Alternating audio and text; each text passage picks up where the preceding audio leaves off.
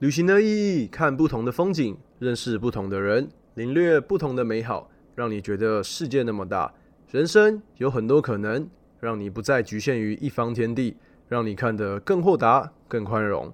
欢迎收听《荣荣历险记》的 Podcast。大家好，我是 Ben。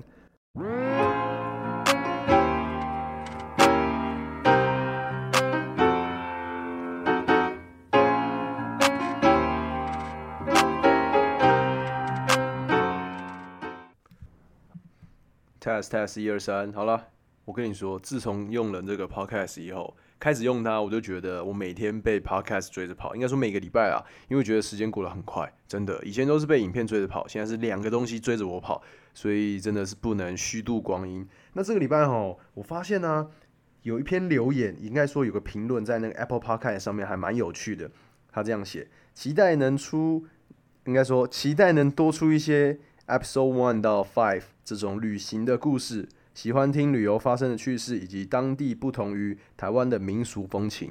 换句话说呢，就是我六七八九都是在讲废话啊，也没有这么夸张啦。但是他还不错，给了我五颗星，没有给我呃不好的评价。就是说，很多人应该都是为了听这个《荣荣历险记》，听我说《荣荣历险记》，都是要听一些国外的。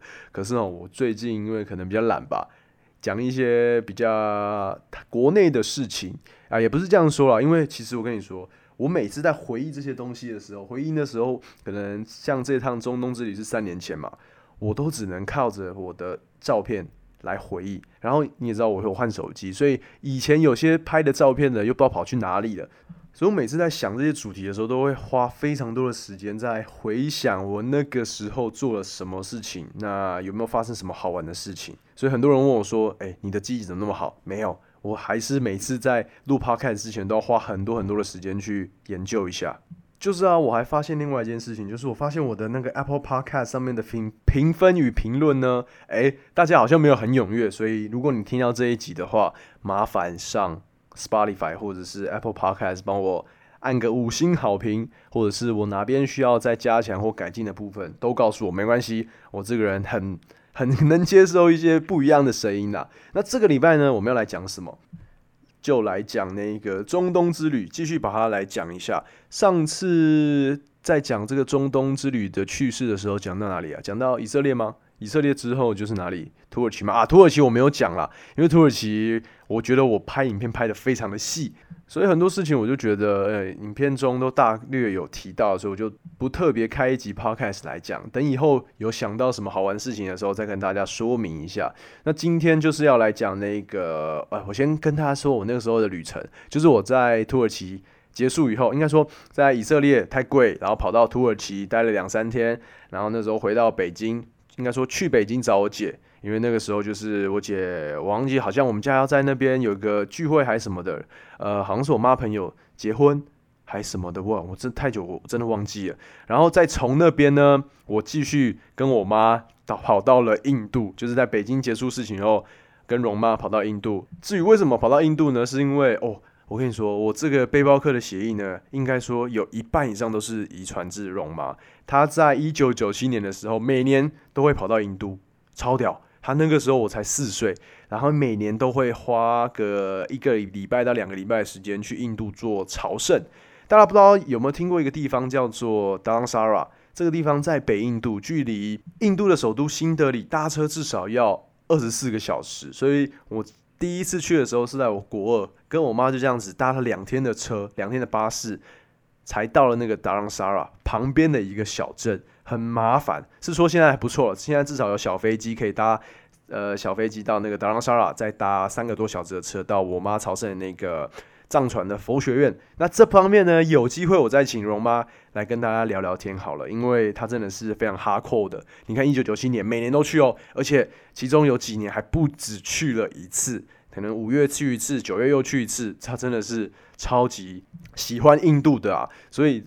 这二十几年来，容妈那边应该会有很多的故事可以跟大家说，所以请敬请期待。非常好，我又挖坑了。那其实我去印度去了大概四次吧，但是四次都没有去哪里，都只有去那个就是跟着容妈去朝圣的地方。所以在印度新德里就是呃没有去哪里。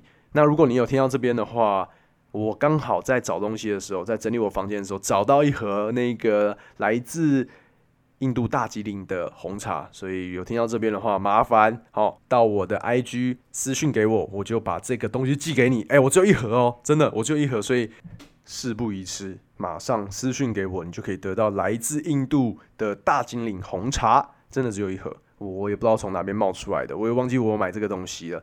好，那话说回来呢，我去印度去了四次嘛。那这一趟应该说这一趟中东之旅，我也有去印度，然后也是跟着容妈一起去朝圣，在北印度待了大概十来天吧。然后容妈就已经要先回台湾办事情了，我就继续留在印度，多留了三天，跑到了那个新德里那边晃晃，结束新德里的行程，我就来到了。斯里兰卡，我这边哈，我很想要跟大家聊聊斯里兰卡，因为我那时候我记得两诶一个多礼拜，然后住宿、机票什么加一加，我花不到一万块，真的是超级便宜。斯里兰卡真的是一个便宜到爆掉的地方，可是我发现我。手机里面的照片非常的少，所以我现在遇到了一个瓶颈，就是斯里兰卡的部分，我可能讲不太出来。我手机留存照片实在是太少太少了，所以这个部分呢，再多给我一点时间，我想尽办法去我之前旧手机或旧电脑找一些在斯里兰卡的照片，这样我才能看照片，然后讲故事给大家听。所以在结束斯里兰卡的行程七天，我就跑到了那个埃及。对，因为那时候发现从斯里兰卡飞埃及的机票蛮便宜的，刚好荣爸荣妈荣姐他们工作之余都有时间。那个时候好像是啊十一长假，对，因为荣姐那个时候在北京做广告业，待待了一年多，刚好遇到这个长假，有七天的行程，所以我们就全家从兵分多路，一个从荣姐从北京飞埃及开罗首都，那荣爸荣妈。中转阿布达比，然后飞到那个埃及。那我呢，就是从斯里兰卡中转阿布达比，然后后面那班飞机再跟荣爸荣妈一起到开罗等荣姐。我跟你说，那个时候在阿布达比在找荣妈的时候，荣爸荣妈的时候，真的是你也知道，阿布达比的机场超级大，它有非常多的航厦。那我那时候就是跟问问那个荣爸荣妈，哎，你们在哪里啊？那我妈拍了一间星巴克，她说，哎，我在星巴克旁边。殊不知我查了一下。阿布达比的星巴克就有大概三四间，所以我就真的是一一的去那个星巴克附近搜寻一下容妈的身影。后来我发现，我真的是来到了最后一间，才真正的遇到他们。而且那个时候是大概凌晨三四点吧，所以这也是容爸容妈第一次在那个呃机场过夜。我就跟他说：“哎，你看我的生活就是这样子，我这两个多月来的中东之旅，基本上就是睡机场，这个是习以为常的。”好，那我们现在把时间快转到蓉姐抵达了那一个开罗的机场，首都机场。那其实我们台湾人拿我们的护照去的话，就是以一个落地签的方式，二十五块美金，你就可以待，忘记待多久，不知道是两个礼拜还是呃一个月。那我们那个时候安排的行程就大概是十天。其实十天呢，我们只去了几个城市。第一个是开罗，开罗一定要去的，为了什么？看金字塔啊。第二个呢？卢克索跟雅思文，基本上这两个地方可以一起讲。我们先把它放在第二个部分。第三个呢，就是阿布辛贝，阿布辛贝神庙。如果你看过《神鬼传奇》的话，第二集我记得是第二集，一定看过这个地方，一定听过这个地方。所以总体来说呢，十天去埃及旅游完全的不够，对我还蛮后悔的。所以之后一定会去的，放心，我一定会拍一系列影片给大家看。在疫情过后，所以你看，我们连那个著名的亚历山大港都没有去到，蛮啊，真的是现在回想起来，应该多排个几天的假期，请容爸、容妈、容姐多请几天假，这样子我们才可以去一下亚历山大港。不知道我在演讲的时候应该有这样说过，或者是在影片中，或者是在粉粉丝专业上。我记得啊，我曾说过，埃及真的是我一个非常推荐的一个城市、一个国家。为什么我这样讲？哈，在二零一零年的时候，容爸容妈刚好出差去了埃及一趟，那他们那个时候回来跟我说，就是一块埃镑。大概可以换七到八块台币左右，就是一比七的概念。那我们那个时候是二零一七年，大概差了不到八年的时间。你知道一比多少吗？一块埃镑是换大概一点七块台币。我来现在来查一下，现在一块埃镑等于多少台币？哈，等一下，这边我来看一下。哦，现在的话是一块埃镑大概是一点八三台币，还是非常的便宜。这个物价差了快五倍，你知道吗？那重点是什么？虽然汇率差这么多，但是呢，埃及的消费水平完全都没有变。我爸那个时候说，荣爸那个时候说，就是开罗博物馆的那个门票大概是一百块，对，七百块台币，现在去也是一百块埃镑，有了一百二十五块啊，乘以一点一点七一点八，也不到那个不到三百块，你就知道那边的物价真的是天差地远。应该不是说天差地远，就是那个生活水平呢完全没有增加。不会随着那个汇率降低而当地的生活水水准水平升高，所以我会觉得哦，这个地方当然要去啊，就是这么便宜。你知道全世界最便宜的星巴克在哪里吗？我不知道，但是呢，埃及一定是名列前茅，因为我记得那个时候一杯大杯的美式，就是一杯大杯的饮料咖啡，在星巴克，在埃及的星巴克不到一百块，台湾是大概一百五、一百六，那边的话不到一百块，我记得是八十块、九十块有找。我每天喝一杯，容爸容妈每天都要叫我一定要去买，这个就算了。看一场电影不到一百块台币，而且我那个时候跟蓉姐去看了那一部电影，叫做《It》，就是那个小丑，就是拿那个红色气球那个小丑。一般我们在台湾看电影，基本上中间是不会有中场休息的，就是啊两个小时就是两个小时，你要上厕所你要自己就出去。但是呢，在埃及。看电影是有中场休息的，我不确定是中东国家都有这样子，还是因地制宜。但真的在埃及看电影，你会发现，就是可能播到一半左右，就会突然定格。定格呢，你就会发现，哎，很多人就开始站起来啦，然后开始往门外走，然后过了五分钟、十分钟又回来，然后一坐下，哎，电影又继续开始。所以我后来发现，后来去查一下，在埃及看电影，你必须是要干嘛？你是有一个中场休息，可以让你上个厕所、去买东西吃，非常有趣的一个体验。那我们现在就来讲讲开罗好了。其实开罗，你看很多电影的话，应该对大家不陌生。我来讲讲开罗什么东西很便宜。Uber 应该说，在整个埃及呢，也只有开罗有 Uber。那 Uber 的价格不像台湾那么贵，超级便宜。就是我们那个时候，因为其实在开罗，它的交通其实非常非常的不好。车子超多，然后到处都塞车。我们那时候叫了 Uber 要去一个市集，要去那边晃晃，一个清真寺的附近。结果呢，我们在塞在路上大概一个多小时。我想说完蛋了，这个如果以台湾的标准，塞在路上一个多小时，那个价格是照跳的吧？应该是这样子。结果没有，就这样塞了一个多小时以后，我看了一下手机那个 App，你知道多少钱吗？两百块不到，两百块台币不到，超级便宜的。这是我去了这么多国家。第一次发现 Uber 是便宜到爆炸，这跟台湾真的是完全不能比。那除了 Uber 哈，你在埃及你会发现还有另外一个 App 可以下载来使用。这个东西呢，它有另外一个别称叫做中东版 Uber，这个东西就叫做 Careem，C A R E E N。那这个中东版 Uber 呢，其实已经在超过三十个中东城市可以用了。那它的用法就跟 Uber 是一模一样的，只是哈。有时候那个对方应该说那个司机找不到你的位置呢，他就直接打电话给你，那一接起来就是一大堆阿拉伯文，那我们那个时候就只能说 map map follow the map follow the map，然后直接把电话挂掉。嗯，我怕他们发听不懂英文的，所以我只能说 map map map，用最基本的方式让他们就是照着地图走。因为其实你也知道，用过 Uber 都知道，这个他们的定位系统其实还蛮准的，所以说直接用这个跟他们这样说。然后啊，因为那个时候我们是全家四个人出游吧，所以我没有机会搭到开罗的地铁。我跟你说，我开罗的地铁不像台北捷运这么多线，没有四五条线，但是却比台中不对，台中没有还没有捷运改好。高铁诶，怎么会是高铁？高雄的捷运多了一条线，它现在有大概三条线。跟你说超级便宜。我们在台北搭捷运呢，有时候会觉得蛮贵的嘛，因为你可能搭了几站就要二十块、二十五块。在埃及哦，不管你搭一站还是搭很多站，不管你搭多久，就是一块埃镑，大概是不到两块台币。真的，这个是标准哈。他们这个其实已经说很久要涨价了，涨到现在都还没有涨。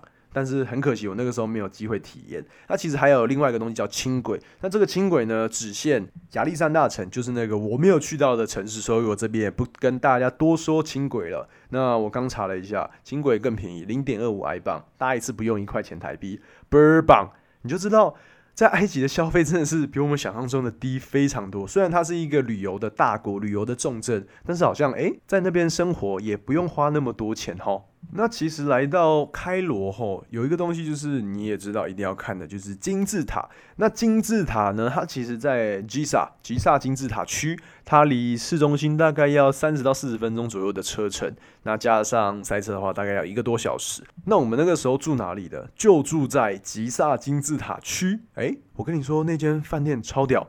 打开窗户就可以直接看到金字塔。你有想过，你有生之年，你一辈子能住到这样子饭店吗？而且那间饭店是哪一间？是国际知名的大饭店，叫做爱美寒舍。嚯！我那时候花重本带爸妈、带荣爸、荣妈还有荣姐，就是住在那个吉萨金字塔区的爱美寒舍。台湾爱美寒舍可能住一个晚上要一万多块。那你看，在埃及。打开窗户就可以看到金字塔，想必更贵，对不对？肯定要四五万之类，甚至十几万。我跟你说，不用，这个是我住过，这应该是我住过等级最高。哎，不对，不是等级最高，但是是 view 最好，可以看到这种古文明金字塔的饭店。一个晚上，我这边没有虎烂，大家现在去查也差不多。这间位在打开窗户就可以看到金字塔的吉萨区的爱美寒舍呢，一个晚上。不用三千块台币，一百块美金有找。小弟我真的没有胡乱，大家可以去查一下。呃，很可惜的，Podcast 没办法让大家看到那个照片。那我会明天中午的时候把那个照片发在我的粉丝专业 Facebook，你们就可以看到我没有胡乱的。这张照片真的是啊，价值连城啊！而且那个时候其实我。已经有用那个 I G 的现实动态拍了，那时候我就躺在床上，然后在那边按摩我的脚，然后荣爸在旁边看书，然后远方就是金字塔，哦，那个情景真的是超级棒，真的是哦，真的是永生难忘了。三千块有找的一个爱美寒舍在埃及，大家如果疫情后要去的话，推荐这一间给大家，真的是超赞，你可以看着金字塔吃早餐，呵呵。那介绍完住宿呢？现在我们要进入这个金字塔的园区里面了。门票大概一百二到一百五十块埃镑。依据你要不要进去那个金字塔的内部看那个盗墓者之前留下来的痕迹呢？我们那个时候是没进去啦，所以我们就没有多付这个三四十块埃镑吧。要不然只要一百二十块，你就可以进入那个不对，你就可以进到这个园区。那其实最重要的就是那个果夫金字塔嘛，它是那个吉萨金字塔群当中最古老也是最大的金字塔。它的相关数据我这边念给大家听哈，大概就是以十万名的工匠耗时了三十年才建成。那有用多少的石块呢？大概就是两百三十万块，然后每一块都重达将近三公吨的石块雕刻而成，不是堆砌而成。其实我小时候有听到一个故事。不知道是哪边听来的，还是看书上这样写？哦，不对，电影《史前一万年》，如果大家有看过这部电影的话，也是这样演的，就是建造这个金字塔都是由奴隶所帮忙的。但后来你想想哦，后来看了很多文献，然后看了很多纪录片，你想想这么巨大的一个建筑物，它一定是要非常精细的数学统计，或是数学的衡量测量，才能建造好这么大的一个呃金字塔群。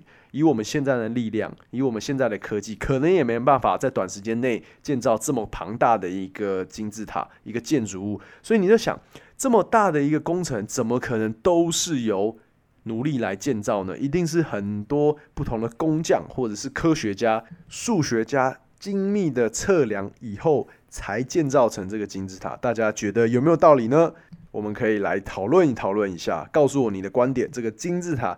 到底是怎么建造的？其实古夫金字塔有很多好玩或是神秘的事情可以说，我们就来讲一件那个法老的陵墓好了。我们都知道金字塔其实就是法老王的那个陵寝嘛。那你看，在古夫法老的陵墓里面呢，这个尺寸高达一百四十六公尺，但是哈，你在里面找得到的那个雕像却只有不夸张七公分。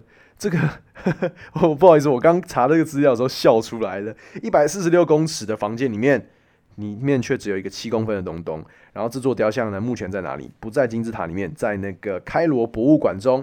那另外一个哈，那其实古夫金字塔以前呢，还有很多世界纪录保持人的一个位置，比如说在十四世纪时候。英国，它建造了一个叫做林肯大教堂。在这座教堂建造完成之前呢，古夫金字塔一直都是世界上最高的人造建筑物。有多高呢？我们来看一下，我来查一下，大概就是一百三十八公尺。那这个记录保持了四千多年。不过说实在，我那个时候摸到金字塔的墙面那些大石头的时候，我真的是非常的感动，因为那个是真的是没有想到，说竟然可以摸到明信片或是电影里面那种金字塔，真的是哦很粗糙，对，然后咸咸的哦，没有了，我没有舔啊。而且其实有一些你是可以慢慢的爬上去的，但是在网上面其实旁边都很多那个管理员或者是工作人员，他们就禁止你往上了。所以那时候摸到的时候，呜，好感动哦。那其实，在金字塔的南边呢，它还建造了一个太阳船博物馆。我说实在，我已经忘记我有没有进去那里面了，因为太多东西可以看。那时候非常的兴奋，光看到金字塔在我面前这样子。啊，就已经难以言喻了，所以脑脑袋一片空白，现在没办法回想起来了。那其实为什么会有这个太阳船博博物馆呢？其实里面就是有一个古夫王专用的木船。那这个木船呢，其实根据科学家的说法来说，就是一个陪葬品啊。对，那一开始找到的时候是有一个深达三点五公尺的船坑，里面有一条美丽的木船碎片。那船上吼里面有超多东西的，四十一块从。不对，四十一块重达十八公吨的石灰岩哦，超级重。这部分我完全没有印象，全部都是照本宣科，所以大家可以去查一下那个太阳船博物馆，还有它的照片。我现在也正在看那些照片，好，真的是 零。那我刚刚不是有说吗？就是我摸到那个金字塔的表面的时候，非常的粗糙，没有味道，因为没有舔。那重点哈，这边根据文献记载记载。金字塔表面原本都是光滑的石灰岩哦，哦，跟我们现在摸到的那种大理石墙面是一模一样的。可是呢，在十二世纪时，埃及发生了大地震，然后呢，当时埃及的主政者是穆斯林，就是回教徒，所以他为了要重建被地震震垮的宫殿，还有清真寺呢，就直接把金字塔外层的石灰岩拿去用，直接把它敲下来，所以内部的石头露出来，经过了风化。才会呈现现在凹凸不平的外观，所以大家如果去看那个金字塔的呃大图的话，会发现真的是凹凸不平的。然后啊，如果你只要走在那个金字塔区啊，就会有小贩来问你，牵着骆驼问你说要不要做，要不要做，要不要做，真的是很烦哦。你刚刚说 no thanks，过了每五分钟他们就会来问一下，真的不做吗？很便宜，很便宜哦，因为这就是他们每天的生活。我忘记把那个关起来了，拍谁？我关一下。好，那刚讲到哪里啊？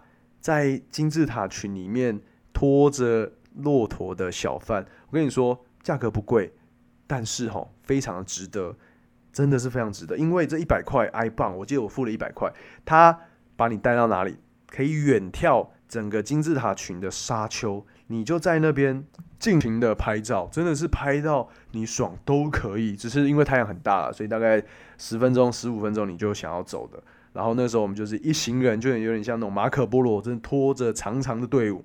然后因为后面还有其他人嘛，就这样走在沙丘上，然后远远眺望着金字塔，一百块台币不对，一百块埃镑，两百块台币左右就可以享受到这颗美景。然后就慢慢的，他会叫你带你绕一圈，绕到那个终点的时候，你就可以看到哪里人面狮身像，这也是在园区里面必看的一个东东。那这个。人面狮身像哦，其实还蛮有趣的啦。它比我们想象中的小，真的是小很多。然后，如果你注意看哦，那个 i 棒上面有就有一个人面狮身像的那个 logo，不是 logo，就是一个肖像啦。那金字塔、人面狮身像，还有阿布辛贝神庙，这个等下会讲到的，这三个东西基本上就是古埃及的象征。那么讲到这个人面狮身像哦，一定会想到他就是一个没有鼻子，他的脸是没有鼻子的嘛。那这个人脸是谁呢？其实没有一个统一的说法，因为完全没有文献记载。有些人说是卡夫拉，就是卡夫拉金字塔那个卡夫拉，为什么呢？因为他离卡夫拉金字塔最近。那第二个说法是他的脸，这个人面狮身像的脸跟卡夫拉法老很像，但这些说法呢都没有一个统一的，算是一个标准答案。因为没有文献记载，所以你怎么说都对啦。那另外一个哈，我记得我小时候有听，又是另外一个故事，这真的是大家应该也听过，就是拿破仑啊，他来到了埃及的开罗，看到金字塔，看到这个人面狮身像，然后就下令炮击人面狮身像的脸，所以也就因为这个军事命令呢，人面狮身像他的鼻子就掉下来了，还有他的胡须。但后来发现，早在拿破仑抵达埃及之前，鼻子。就被摧毁了。应该来说，在拿破仑出生很久以前，鼻子就已经掉了。反正这也是一个没有定论、没有文献记载的一个呃拜官野史吧。就是没有人知道人面狮身像的鼻子为什么会掉下来。哦，我现在随便上网一查，有关人面狮身像它的故事非常多。诶，再来就是人面狮身像其实它盖到一半就被抛弃了，所以我们现在看到的就是一个未完成品。哦，因为考古学家在那个狮身像旁边发现了许多巨大的石块啊，还有工具，甚至还有没吃完的午餐残骸。哎，说实在，我不知道这个要怎么看得出来。那种种证据都暗示了一件事情，这些都是未完工的东西，为了要整建这个人面狮身像，让它更加的雄伟。而且啊，你现在从它面、它的脸部呢残存的红色，还有身体上残存的蓝色跟黄色。我跟你说，我这些都看不出来。我是查 Wikipedia，它上面这样写的，所以念给大家听。所以人面狮身像的颜色原本应该是十分的鲜艳。那我记得我那时候拍照的时候，只知道非常非常的热，热到爆掉，而且人超级多。那人面狮身像它旁边有一个长达五百公尺的一个提道吧，那个提道也不能下去，所以你只能远远的跟人面狮身像跟金字塔这样拍照，然后拍一张热到爆，然后就可以离开了。哇塞，我光一个开罗。金字塔群跟人面狮身像，的人面狮身像就讲了那么久。其实我今天还有一个，还有很多东西要说啊，因为埃及实在太好玩了。那我们现在把时间快转到后续的行程。我记得我们那时候在开罗待了好久，待了三四天吧。然后我们坐飞机前往哪里？雅斯文。那其实很多背包客他们会怎么走这段行程呢？就是体验一下那个。开罗埃及特有的卧铺火车，其实我已经忘记票价是多少了。反正我们没有走这一条，因为那个就是卧铺火车，我怕那个容爸容妈睡不好，所以我们就直接搭飞机，先搭到雅斯文，然后再从那边搭尼罗河游轮。哦，这个活动哦，搭乘尼罗河游轮，不管是五天四夜、四天三夜、三天两夜，绝对是你来到埃及一定要参加的，因为。超级便宜，我记得我们那个时候一个人哦，四天三夜的行程，然后呃包吃包住，就是睡在那个五星级的游轮上面。说是五星级啊，但不像我们那种去冲绳的那个立星游轮，上面有赌场，然后有歌舞厅或者是其他的一些娱乐设施。所以基本上这个尼罗河游轮呢，就是呃，我觉得以国内的标准，我们的标准来看，大概是三四星吧，因为。呃，甲板层就是有一个不大不小的游泳池，那没有滑水道，没有我们看到影片中这么狂妄的滑水道。那内部呢，一间餐厅而已，你不管吃中餐、吃晚餐、吃早餐都在里面。然后有 massage，但不是免费的，你必须要另外加钱。荣爸有体验过，完全不 OK，就是它的力道完全没有按到我们的痛处，可能是我们在台湾太常脚底按摩或是全身按摩了，价格我忘记多少了，反正荣爸是非常的不满意就对了。因为我之前没有搭过那什么立立新游轮啊，或什么黄金公主号之类的，所以我没办法去比较这个尼罗河游轮跟大型的游轮有什么差别。但我只能诉说我当时体验的感觉。四天三夜哈，我哎，我刚刚忘记说多少钱哈。四天三夜这样只要两百块美金不到，它其实是算一天多少？呃，一天四十块美金，然后最后再加上一些税或什么的。那尼罗河游轮呢，有多少种选择？大概有。超过五十台可以让你慢慢的选五星级、四星级、三星级，依照你的预算可以去决定你想要住的游轮。那其实为什么一定要体验这个尼罗河尼罗尼罗河游轮呢？是因为尼罗河是世界上最长的河流嘛，长达六千八百多公里。那其实古埃及有很多的神殿都是依照这个大河流域。建造在两旁，所以你好，你搭那个游轮呢，很多时间就是呃，比如说我们今天呃早上起来八点，然后吃个早餐九点十点会到一个神殿，什么鳄鱼神殿啊，很多很多很多不同的神殿，下船然后去走一走，你可以搭马车去那些神殿，或者是呃骑脚踏车，就很多人都是用走路，然后你会在那个神殿那边走，然后拍照。就慢慢的回到你的游轮上面了，所以搭乘这个尼罗河游轮啊，不是说你四天三夜就是不能下船，很多时间还是可以下船，而且下船都是看神殿，这种感觉是完全不一样的。你看，我们如果一般来说搭那种立新游轮，就是啊，到了冲绳下去玩一天，然后上岛。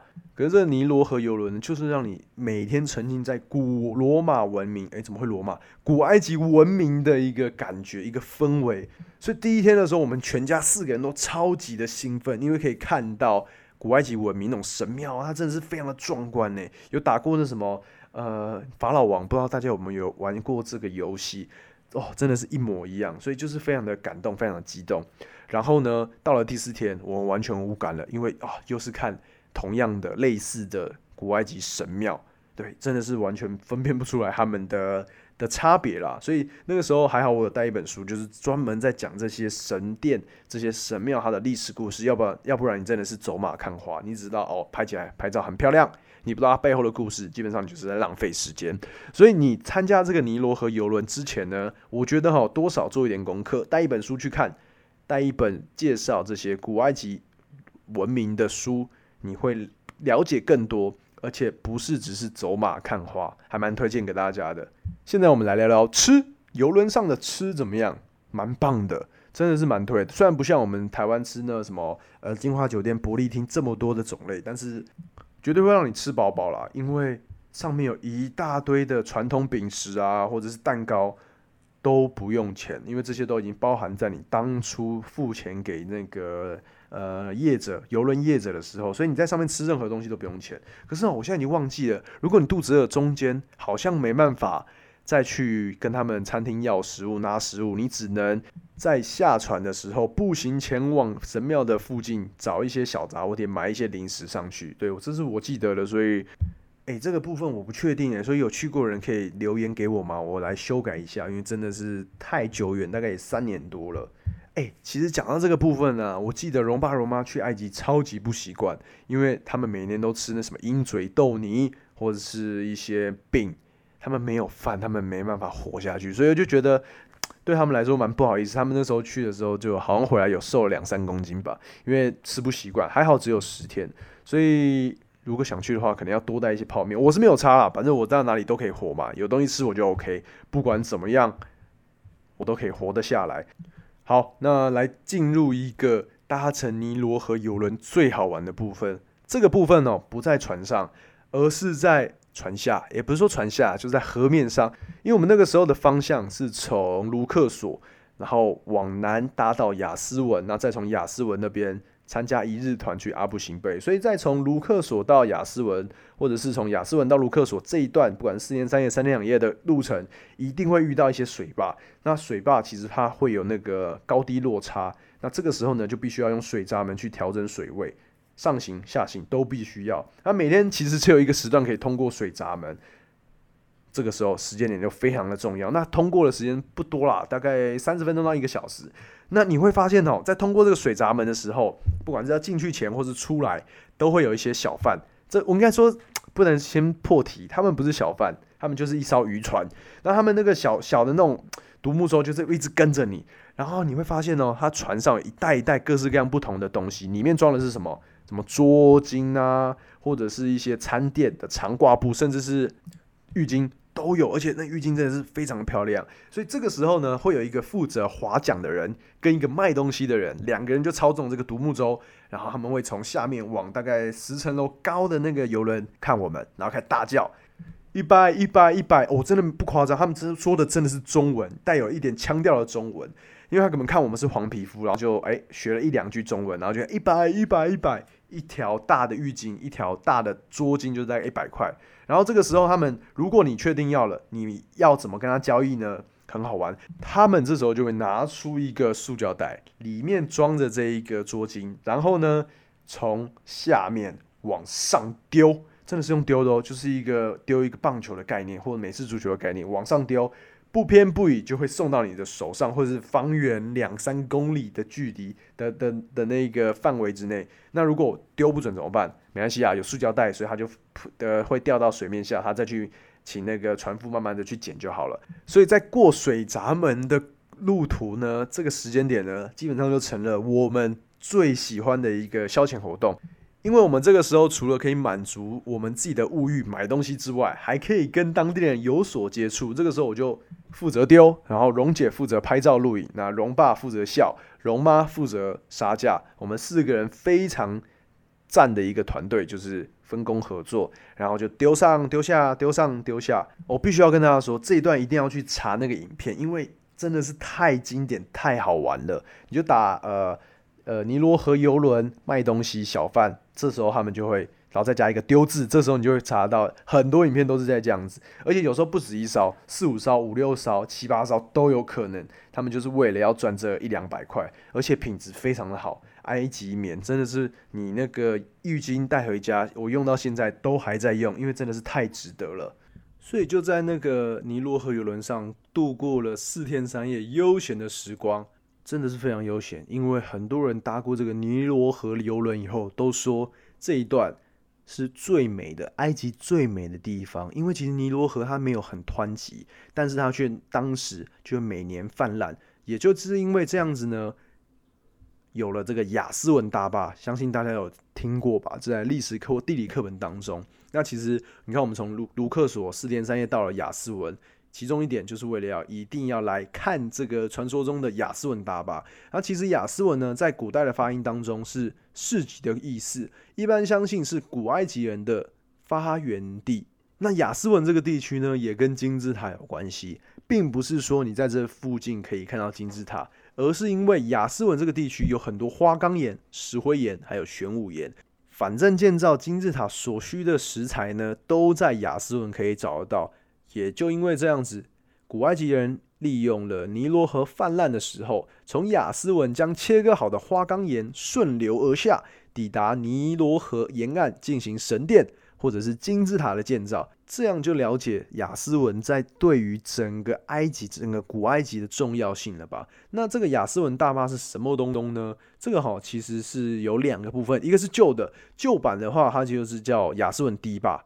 小雅思文坝是英国人在一九八九年还有一九零二年这三年的时间新建完成，多高五四公尺而已，非常的小。以现在的规模来看的话，那其实因为泥沙淤积的，它慢慢的升高，慢慢的升高。那其实一直到一九四六年的洪水没办法了，因为每年的尼罗河江泛滥不是办法。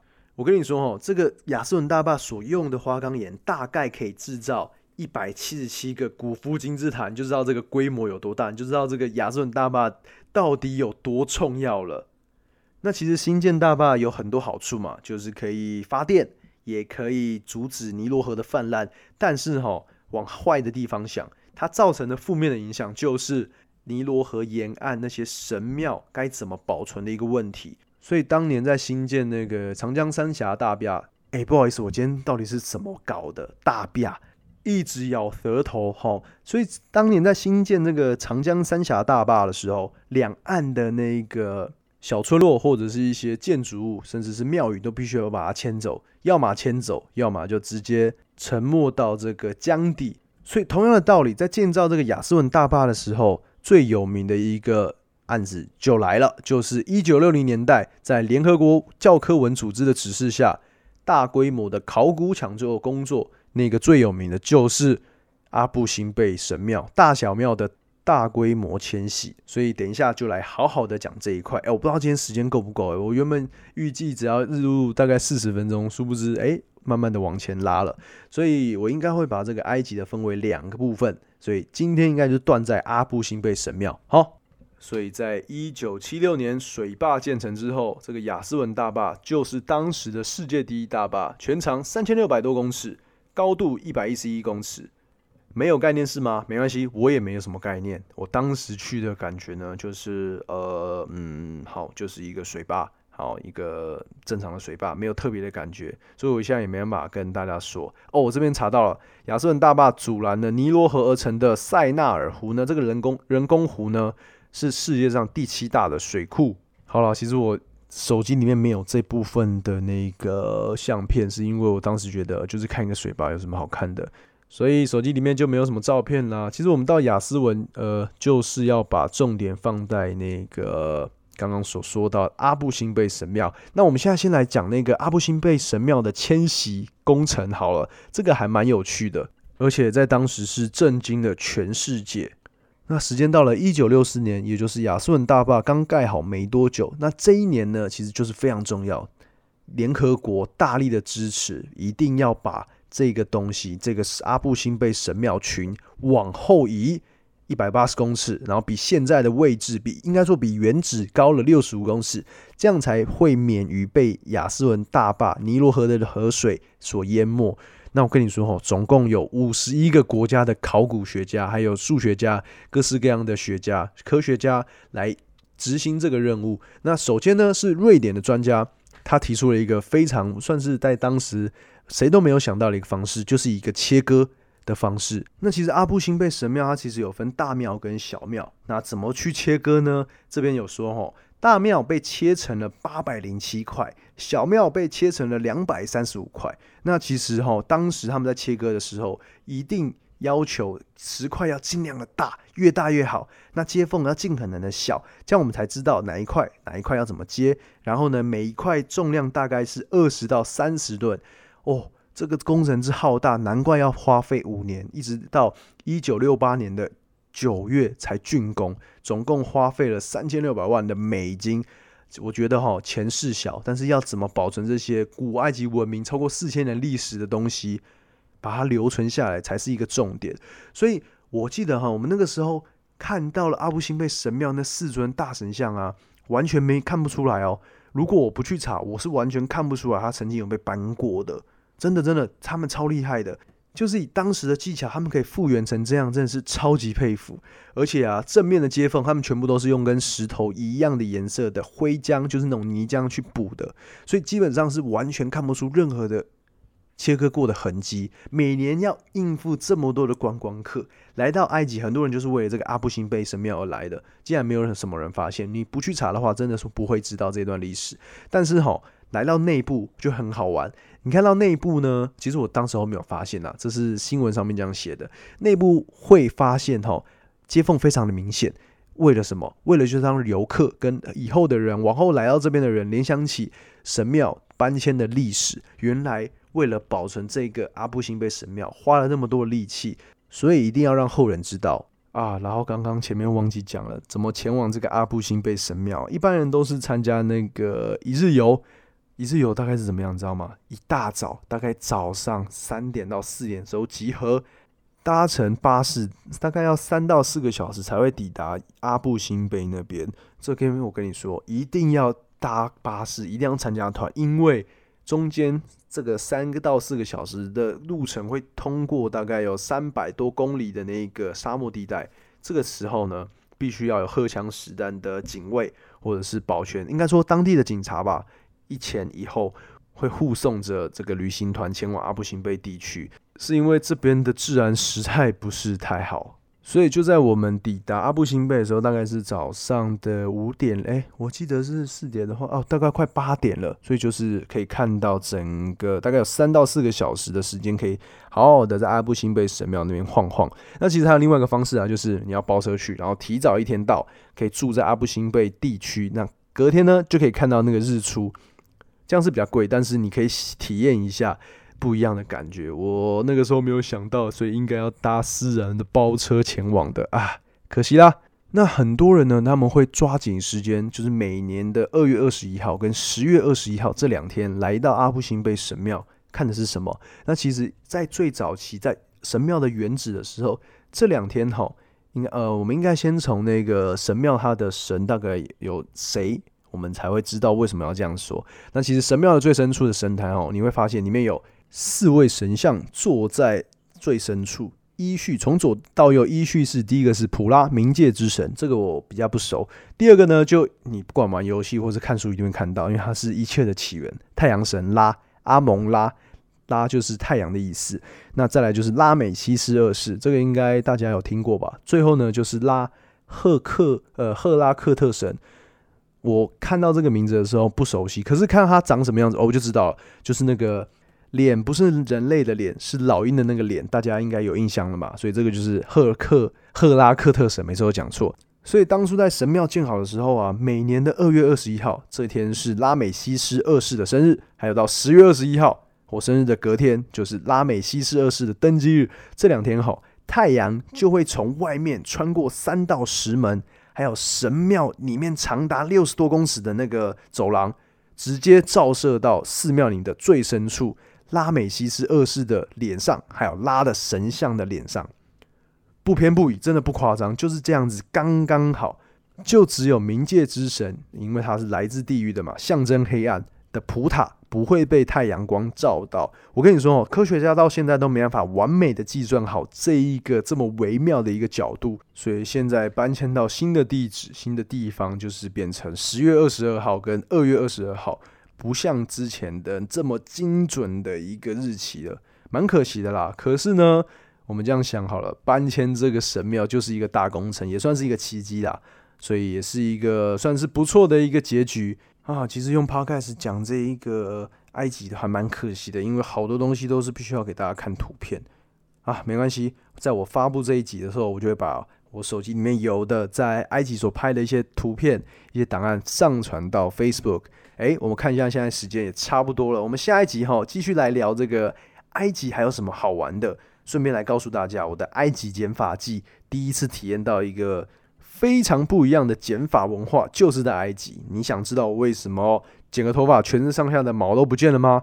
就敬请期待下一集吧。好了，这个礼拜听我说《荣欧历险记》就到这边结束了。记得一定要上去 Apple Podcast 帮我按五星好评，然后留言给我，拜托啦，拜托啦，这样子我才有更多的动力可以继续录 Podcast。好，那我们下个礼拜见，拜拜。